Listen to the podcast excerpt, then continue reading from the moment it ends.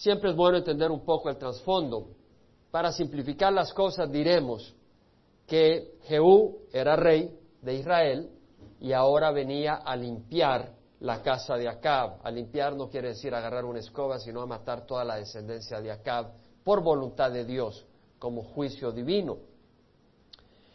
Mató a Joram, que era rey, y mató a Ocosías, que también era rey del sur, que estaba casualmente ahí, no casualmente, sino que había ido a ayudar a Joram en su defensa de Ramos de Galad. Y ahora vemos de que eh, eh, Jehú va a llevar a cabo esa limpieza, esa destrucción de no solo lo que ya hizo, también mató a Jezabel, eh, sino a acabar con toda la descendencia. ¿Estamos?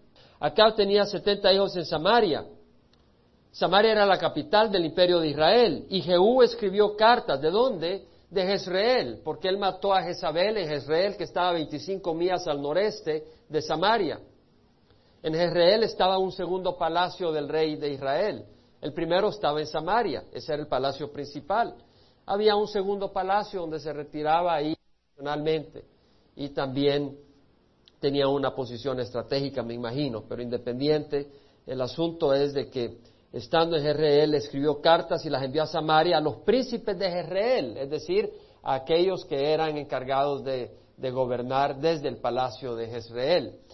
Y a los ancianos y a los ayos, es decir, a los tutores de los hijos de Acab, diciendo, ahora, cuando esta carta llegue a vosotros, como los hijos de vuestro Señor están con vosotros, es decir, la descendencia de Acab, así como también los carros y los caballos y una ciudad fortificada y las armas, es decir, tú tienes armas, tú tienes una ciudad amurallada, Samaria, escoged el mejor y más capaz de entre los hijos de vuestro Señor, ponedlo en el trono de su Padre y luchad por la casa de vuestro Señor. En otras palabras, veámonos en guerra, porque yo quiero tomar control de Israel y quiero acabar con ustedes, porque ustedes eh, pues son descendientes de Acab y obviamente van a defender a Samaria. Esa es la, suposición. Ellos son hijos de Acab, obviamente sus ah, ayos, o decir, sus tutores y la comitiva, sabiendo que están en una ciudad murallada, sabiendo que tienen armas, que tienen carros, van a defenderse, así que escojan a uno y, entremos en batalla. Él lo dijo con gran valentía, acababa de matar a dos reyes, a Joram y a Ocosías, y además tenía el apoyo de los, del ejército. Entonces él se sentía fuerte en gran manera y dijeron, he aquí, los dos reyes no pudieron sostenerse delante de él. ¿Cómo pues podremos sostenernos nosotros? Ya sabemos cuáles reyes, Joram y Ocosías. Bien. Y el que estaba a cargo de la casa y el que estaba sobre la ciudad, los ancianos y los sayos de los hijos enviaron palabra a Jehú diciendo, somos tus siervos, haremos todo lo que nos digas, a nadie proclamaremos rey, haz lo que te parezca bien. Entonces por segunda vez les escribió una carta diciendo, si estáis de mi parte y escucháis mi voz, tomad las cabezas de los hombres de los hijos de vuestro Señor y venid a mí, a Jezreel, mañana a estas horas. Y los hijos del rey, setenta personas, estaban con los principales de la ciudad que los criaban. Es decir, lo que manda a decir Jehú es, decapiten a cada descendiente de Acab, hijos o nietos, y me traen las cabezas. Y sucedió que cuando la carta llegó a ellos, tomaron a los hijos del rey, los pusieron ahí, le volaron las cabecitas, los mataron 70 personas y pusieron sus cabezas en canastas y se las enviaron a Jezreel. Cuando el mensajero vino y le avisó diciendo han traído las cabezas de los hijos del rey, él dijo ponedlas en dos montones a la entrada de la puerta hasta la mañana, para mostrar su poder y aterrorizar a cualquiera que quiera hacer resistencia. Y por la mañana él salió y estando en pie dijo a todo el pueblo, vosotros sois inocentes, he aquí yo conspiré contra mi Señor. ¿Quién era su Señor? Joram. Sí, o sea, acá era eh, antes, ¿verdad? Pero de ahí viene acá. Contra mi Señor y lo maté, pero ¿quién mató a todos estos? Es decir, él está diciendo, a esto yo no los maté. Va a ver lo que quiere decir él. Es decir, no solo yo soy, estoy en esto, sino que Dios está en esto. Porque dice, sabed entonces que no caerá a tierra ninguna de las palabras de Jehová, las cuales Jehová habló acerca de la casa de Acab. Jehová lo que habló por medio de su siervo Elías. Está diciendo, a esto no los maté yo, pero esto está porque hay otros que se han unido porque esta es la voluntad de Dios. ¿Sí? Vemos lo que dice este hombre. Y Jehú mató a todos los que quedaban de la casa de Acab en Jezreel. O sea, una vez viendo que ya había matado a los hijos y descendientes de Acab, y por supuesto toda la descendencia, en Samaria, él está en Jezreel. Ahora dice, bueno, obviamente voy a, voy a consolidar el reino y voy a acabar con la descendencia. Entonces mata a los descendientes de Acab en donde estaba él. ¿Dónde estaba él? ¿En dónde? En Jezreel. Entonces los mata a, sus grandes, sus amigos íntimos. Un momento, Dios no le había dicho que matara a los amigos íntimos, solo que matara a la descendencia, al linaje de Acab. Pero él se pasa, se le va la mano y a sus sacerdotes hasta que no le dejó ningún sobreviviente. Eh, cometió un gran error al matar a todos los estrategas. Se quedó sin consejeros este hombre. Eh, un gran celo, pero más allá de lo que Dios le pidió. Entonces se levantó y partió y fue a Samaria. El siguiente paso era, habiendo acabado con todos los descendientes de Jezreel, va a Samaria para acabar con toda la descendencia de Samaria. Pero ahora quiere matar a cualquiera que esté relacionado. Y en el camino, mientras estaba en Bet Eked, esquiladores, de los pastores, Jehú encontró a los parientes de Ocosías, este es el Ocosías, rey de Judá. Iban unos parientes y dijo, ¿quiénes sois vosotros?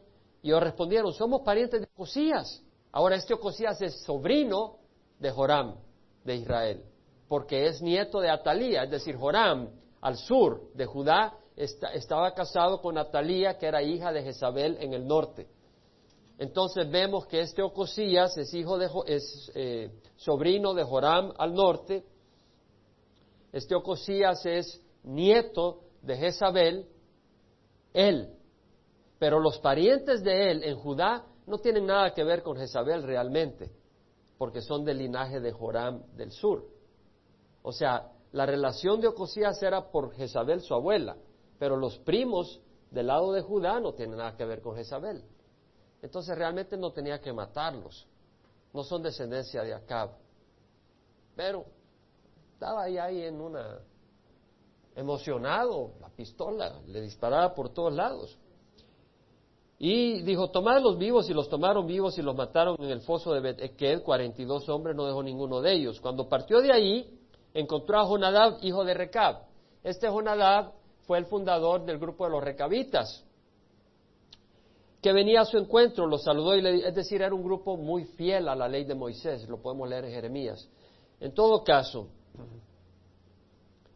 eh, le dijo, ¿es recto tu corazón, con mi corazón como mi corazón es con el tuyo? O sea, le está diciendo, hey, eh, ¿podemos estar en el mismo camino o estamos uno en contra del otro?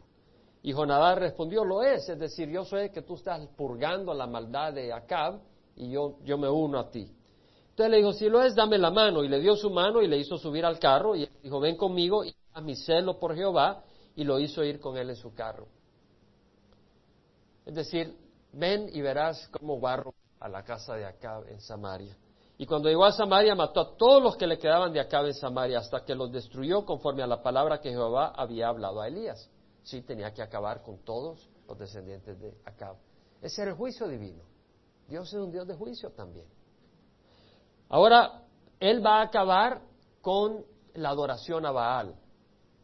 Y vemos que llama, dice, entonces Jehú reunió a todo el pueblo y les dijo, acá sirvió a Baal un poco, Jehú lo servirá mucho. Está mintiendo, está engañándolos. Está sirviendo como carnada para traer a todos los adoradores de Baal. Llamad ahora a todos los profetas de Baal, a todos sus adoradores y a todos sus sacerdotes, que no falte ninguno, porque tengo un gran sacrificio para Baal. Amigo, el sacrificio eres tú. Los va a agarrar a ellos como sacrificio. Todo el que falte no vivirá.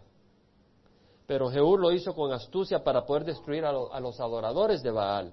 Y Jehú dijo, santificad una asamblea solemne para Baal, y ellos la convocaron. Entonces Jehú envió aviso por todo Israel, y vinieron todos los adoradores de Baal, y no quedó ninguno que no viniera. Y cuando entraron en la casa de Baal, la casa de Baal se llenó de un extremo al otro. ¿Quién construyó esta casa? Acab. Lo leemos en Primera de Reyes. por la razón de Jezabel, construyó un templo a Baal y puso el, ídolo a Baal, eso lo, hemos leído, y ahora la llena de todos sus adoradores, de los profetas, de los sacerdotes. Y dijo el que estaba encargado del vestuario, saca vestiduras para todos los adoradores de Baal. Y él le sacó las vestiduras, unas mil y pico de vestiduras para cada adorador. Estaban todos emocionados.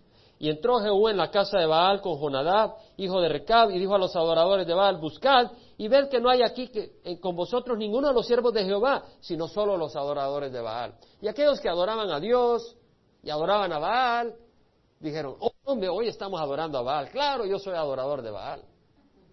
Claro, yo sí, yo adoro a Baal. Es como aquellos que vienen a la iglesia y después se hacen sus limpias. No, tienes que servir a un Dios, no puedes servir a dos. Entonces entraron a ofrecer sacrificios y holocaustos. Y Jehú había colocado ochenta hombres afuera y había dicho, el que permite escapar a uno de los hombres que yo ponga en vuestras manos, dará su vida por la de él. Es decir, él estaba en serio. Que no se escape nadie. Si te escapa, le dice a los soldados, tu vida la das por la que escapas. Y tan pronto como acabó de ofrecer el holocausto, Jehú dijo a la guardia, a los oficiales reales, entrad, matadlos, que ninguno salga. Los mataron a filo de espada. Y la guardia y los oficiales reales los echaron fuera y llegaron hasta el aposento interior de la casa de Baal, es decir, el santuario. Y sacaron los pilares sagrados de la casa de Baal y los quemaron. También derribaron el pilar sagrado de Baal y demolieron la casa de Baal y la convirtieron en una letrina hasta hoy. Convirtieron en un excusado, como le digan, una letrina. Así Jehú estirpó a Baal de Israel. Tenemos mucha enseñanza en todo esto. De hecho, tenía siete puntos y en la mañana me di cuenta que solo vamos a ver uno. Dele gracias a Dios que me dio sentido común en la mañana. Sin embargo, en cuanto a los pecados con que Jeroboam, hijo de Nabat, hizo pecar a Israel, Jehú no se apartó de estos, o sea, de los becerros de oro que estaban en Betel y en Dan. Este hombre, Jehú, acabó con la idolatría Baal, pero seguía adorando a los becerros de oro. ¿Verdad? Porque no iba a ir contra el pueblo.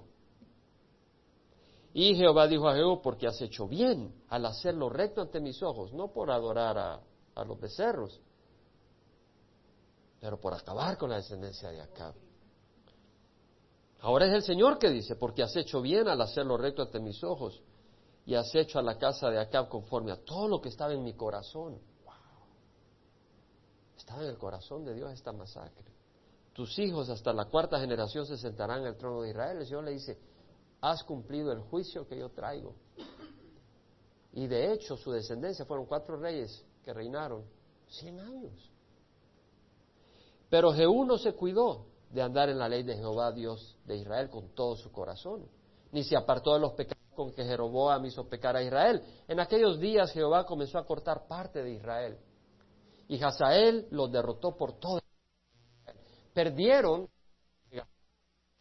perdieron Galaad, perdieron toda el área de la tribu de Gad al este del río Jordán, perdieron toda la tribu de Manasé al este del río Jordán, la zona del Basán al norte, la tribu de Rubén al sur, al este del río Jordán, perdieron todo ese territorio de Israel, lo perdió. ¿Por qué? Porque Dios esperó pacientemente, pero con tanta idolatría llegó el momento donde empezó a soltarlos y unos cuantos años después Dios destruyó totalmente a las tribus del norte de Israel. Ya vamos a leer eso en su debido tiempo. Los demás hechos lo vamos a leer eh, desde el Jordán hasta el oriente, toda la tierra de Galaad, de Gad, de Rubén y de Manasés, desde Aroer, que está junto al valle de Arnón, y hasta Galaad y Basán, y los demás hechos de Jehú y todo lo que hizo y todo su poder no están escritos en el libro de las crónicas de los reyes de Israel. Y durmió Jehú con sus padres y los sepultaron en Samaria, y su hijo Joacás reinó en su lugar. Y el tiempo que Jehú reinó sobre Israel en Samaria fue de 28 años. Fue el reinado más largo que tuvo el reino de Israel en el norte. El segundo fue el de Basa, que reinó 24 años. No necesitamos entrar más en detalle. Pero acá hay mucho, hay mucho que podemos estudiar. Hay mucho que podemos aprender y, no podemos exhaustar, o sea, eh, profundizar, es decir, agarrar todo lo que hay, ¿verdad? Porque la palabra de Dios no, no tiene límite. Pero quiero que eh, Dios, pienso yo, nos quiere hacer meditar en algo. En el versículo 3 del capítulo 10 leemos que eh, Jehú, ¿qué es lo que hizo cuando estaba en Israel? ¿Qué es lo que hizo? ¿Qué fue lo primero que hizo?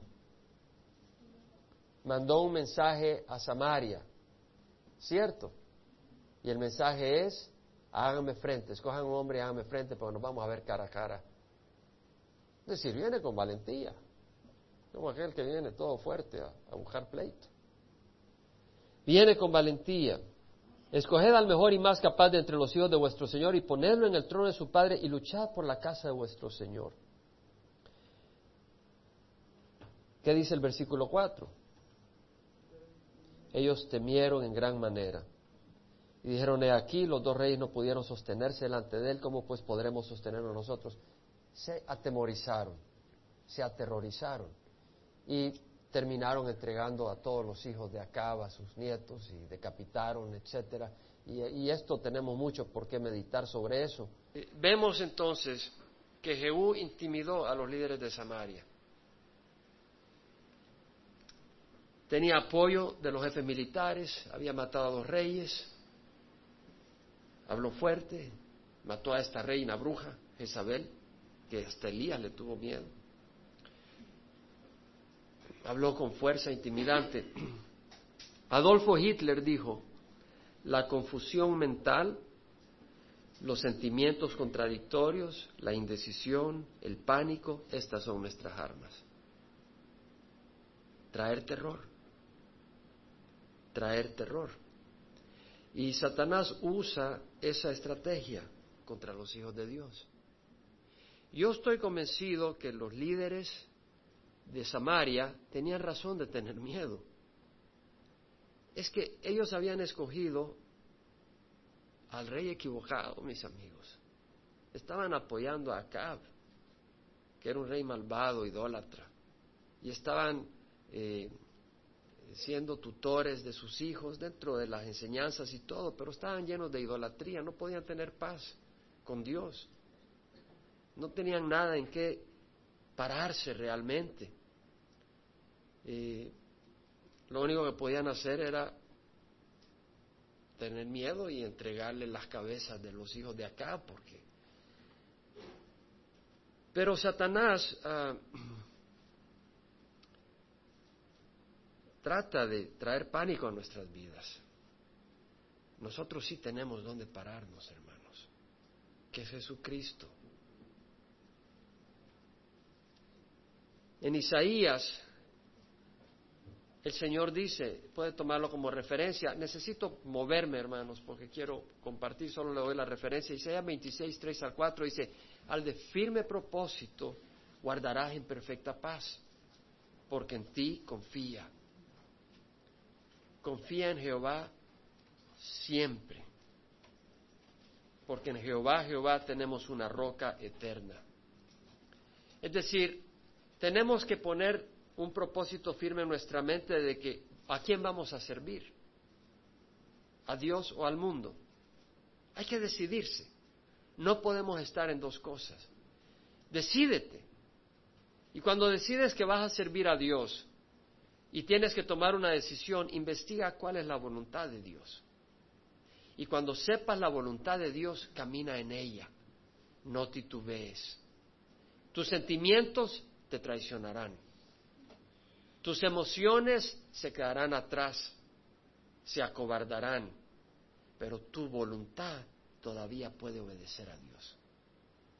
Y puedes escoger seguir caminando en ese campo minado, confiando que si es la voluntad de Dios, Dios se va a glorificar ya sea en tu vida o en tu muerte.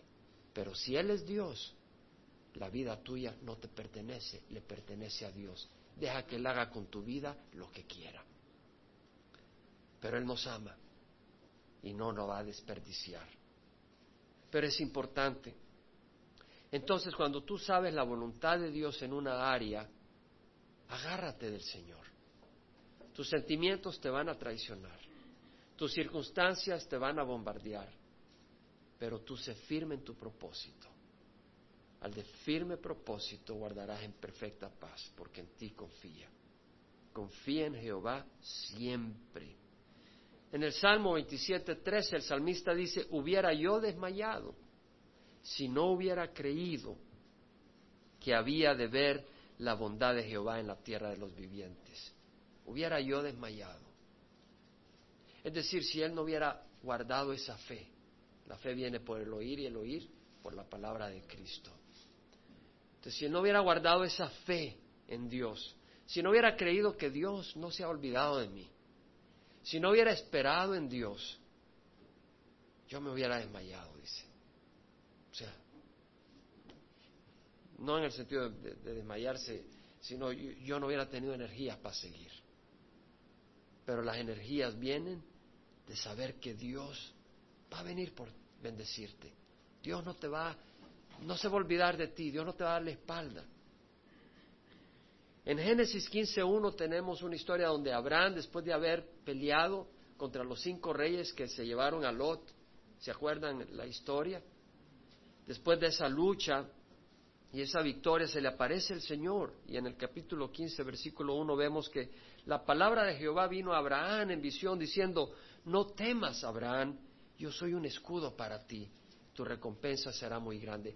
No temas, Abraham era un hombre valiente, acababa de barrer con cinco reyes y había rescatado a Lot y a todas sus pertenencias. Era un hombre valiente, era un hombre de fe y sin embargo Dios le dice, no temas, yo soy un escudo para ti, tu recompensa será muy grande. Y viene Abraham y le dice, pero Señor, yo no tengo un hijo. Quien heredará todas mis pertenencias es Eliezer de Damasco, mi siervo. Y el Señor le dice, ven, y lo lleva afuera. Le dice, mira las estrellas, no, las pueden ni contar, son tantas. Así será de abundante tu descendencia de tu propia, de tu propia carne. Y Abraham creyó y Dios lo declaró justo. Eso es lo que Dios quiere de nosotros, que creamos sus promesas. Hermano, yo le estoy hablando esto no por mis emociones, sino porque sé que es la palabra de Dios. Es la palabra de Dios. Y tú tienes que escoger en la vida, en las circunstancias, qué va a regir tu vida. Tus emociones, tus circunstancias o las promesas del Señor. Tienes que escoger. El Señor se le apareció a Isaac. Isaac se llama uno de los hijos de Cornelio. Se le apareció a Isaac y le dijo, yo soy el Dios de tu padre Abraham, no temas, porque yo estoy contigo. Y te bendeciré y multiplicaré tu descendencia por amor a mi siervo Abraham. Y hemos dicho, si Dios le prometió a Isaac bendecirlo y estar con él, por la promesa que le hizo Abraham, no estará con nosotros si es la promesa misma de Jesucristo, de los labios de Jesucristo. He aquí yo estoy con ustedes hasta el fin de los tiempos. Es la promesa de Jesucristo. Él ha prometido estar con nosotros, hermano. Tenemos un versículo en las camisas de Calvary Chapel Emanuel al frente ¿Por qué? Porque el nombre de nuestra iglesia es Emanuel, Dios con nosotros. Leemos en Mateo 1:23 y la Virgen concebirá y dará a luz un hijo y le pondrás por nombre Emanuel, que quiere decir Dios con nosotros. Porque si algo sentía yo en mi corazón quisiera que nos identificara, que deseamos como congregación, es que Dios esté con nosotros. Su, amor, su luz, su guía, su disciplina, su corrección, sus brazos de consuelo, su paz. En Romanos 8 leemos, y si Dios está por nosotros, ¿quién contra nosotros? El que no eximió ni a su propio Hijo, sino que lo entregó por todos nosotros, ¿cómo no nos concederá junto con Él todas las cosas? Y luego dice Pablo, ¿quién nos separará del amor de Dios? tribulación, angustia, persecución, hambre, peligro, la espada, tal como está escrito, por causa tuya somos puestos a muerte cada día. Somos considerados como ovejas al matadero. Pablo dice, por causa tuya somos puestos a muerte cada día. Yo estaba leyendo la historia de George Mueller, la estoy leyendo todavía.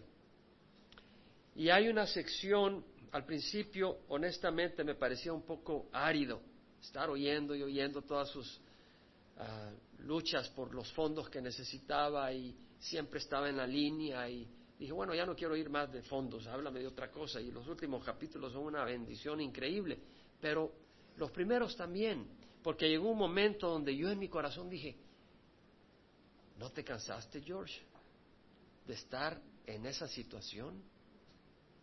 Y yo no lo verbalicé, pero lo sentí en mi corazón. Me estaba yo cansando solo de oír cómo estaba día tras día en el aire este hombre. Le venían los fondos en el último minuto, no un día. o sea, no había leche para los huérfanos. Le llegaba al momento, en el último momento cuando no había leche, en ese momento. No había fondos para pagar la renta. Llegaba en el momento nomás, no un minuto antes. Pero así es la historia día tras día. Yo dije, híjole, quiere ganas. Y George Muller dice, en un momento, él lo verbaliza dice, para mí no es problema depender de mi Señor así. Y mi corazón fue convencido mal. Darme cuenta que mi corazón no es así. Que podemos decir, Señor, no importa, yo puedo confiar en ti, aunque sea en el último minuto que tú vengas. Que Dios nos dé ese corazón. Que Dios nos dé ese corazón.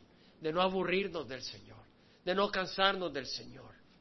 Como decía la canción que cantaba nuestro hermano Israel, cansado del camino, que no estemos cansados del camino. Mi armadura se desgasta, ¿por qué se tiene que desgastar nuestra fe?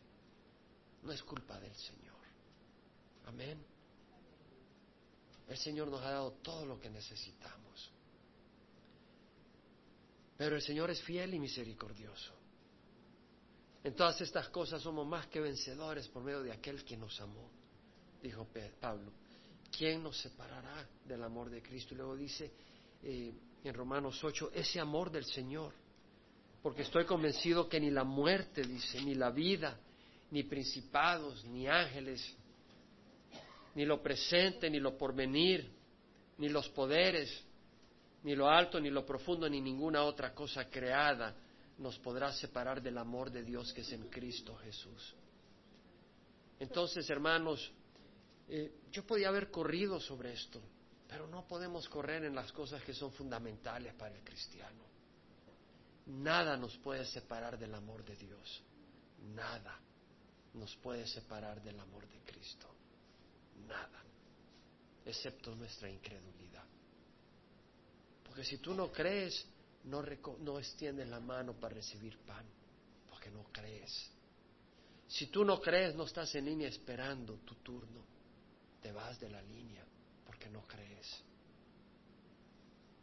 Podemos creer en el Señor. En Mateo 11, 12, el Señor Jesucristo dice, desde los días de Juan Bautista hasta ahora el reino de los cielos sufre violencia y los violentos los toman por la fuerza. Hermanos, en el tiempo de Juan Bautista, Juan les hizo ver de que venía la ira divina, pero les ofreció la misericordia de Dios y la gracia de Dios. Y ellos creyeron y con violencia abrazaron ese Evangelio. Cuando Jesucristo compartió, ellos creyeron y con violencia abrazaron. Es decir, no lo suelto, eso es lo que quiere decir con violencia. Deja que, que, ok, qué bonito se enseñó, qué bonita la predicación, está bien, Juan 3:16.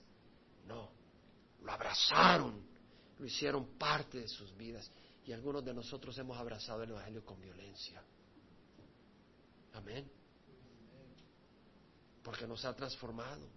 No que no seamos pecadores, pero lo, lo hemos abrazado entendiendo que nuestra vida ha dependido de eso.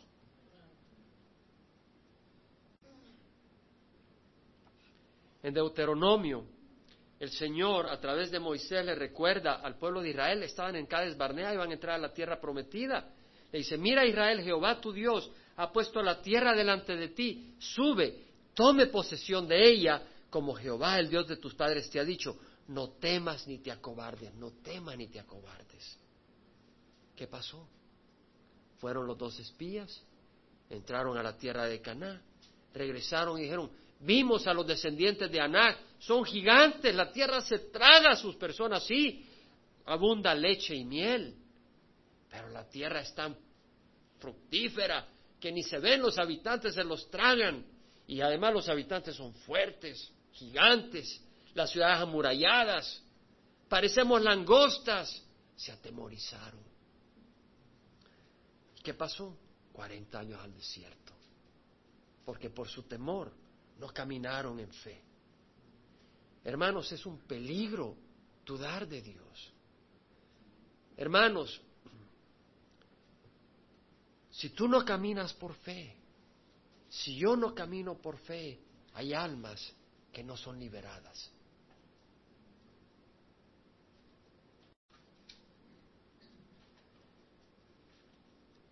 Cuando llevamos Biblias de estudio a Cuba, una, dos, y veía las lágrimas de las personas y el hambre de las personas, en mi corazón Dios puso, pues llevemos siete mil. Siete mil, ¿de dónde va a salir el dinero? Estamos hablando de 70 mil dólares. Pero no me preocupé, Dios me dio esa fe. No venía de mí, hermanos, pero Dios me la dio. Pero caminamos con esa fe. Y dijimos, hay que conseguir permiso. Y su servidor estuvo en una oficina del gobierno. Nunca se me olvida esa mañana. Yo llegué temblando, internamente, no externamente, pero ¿quién soy yo? Y ahí estaba esta persona y hablamos. Y Dios estaba en esa reunión. Y las dos horas se me fueron y se armó una amistad y una relación. Y nos aprobaron las siete mil Biblias. Yo sabía que Dios estaba en eso. Lo mencioné en la junta directiva de mi organización. Ahí unos pastores dijeron, traigámoselo a, a Costa Mesa. Y al mes todos los fondos estaban para eso. Y pude estar en Cuba viendo las siete mil Biblias ahí y saber que se distribuyeron. Y luego volvimos a preguntar si podíamos enviar siete mil más. Nos dijeron sí. Por caminar con fe, muchos han sido bendecidos. Si no hubiera caminado por fe, no hubiera habido bendición. Si nosotros no caminamos por fe, hay mucha gente que deja de ser bendecida. Muchas veces no he caminado por fe. No lo digo con gozo. A veces nos acobardamos. ¿Por qué? Por las circunstancias, por las dificultades. Se nos embota la mente, nos preocupamos, nos angustiamos. Pero debemos de caminar por fe, porque Dios es fiel. Dios es fiel. En Mateo el Señor dice, Nadie puede servir a dos señores, porque aborrecerá a uno y amará al otro, se pegará a uno, despreciará al otro. Por eso os digo, no os preocupéis, es decir, no temáis de que te vas a quedar sin comida, no temáis que te vas a quedar sin ropa, no os preocupéis diciendo, ¿qué comeremos? ¿O qué beberemos? ¿O con qué nos vestiremos?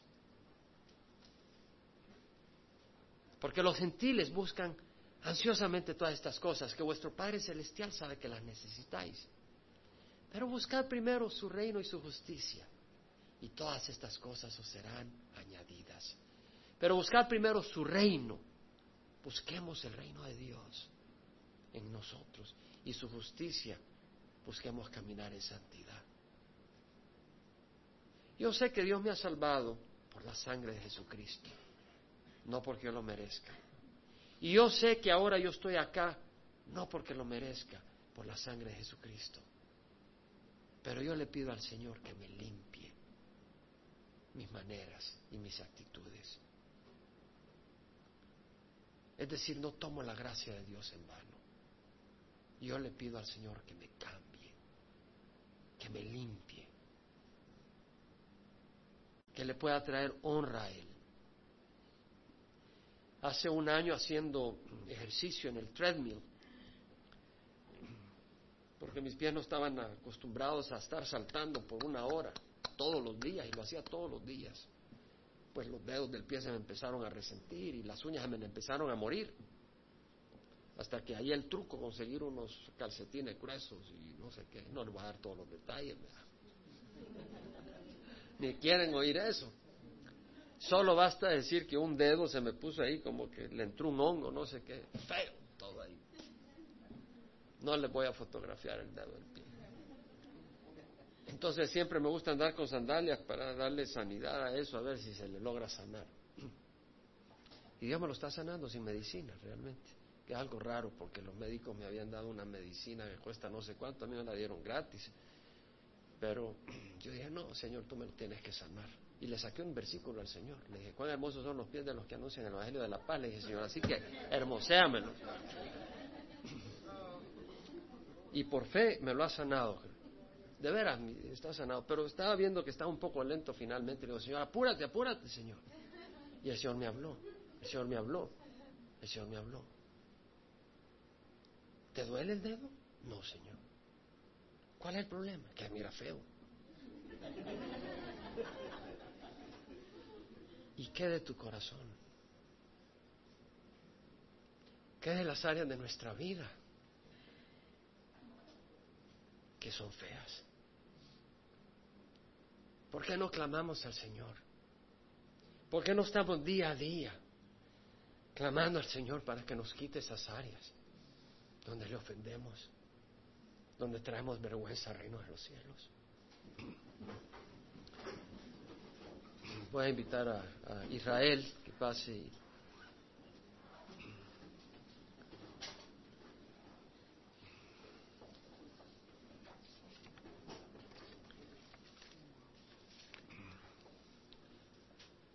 Yo te invito a que cierres los ojos.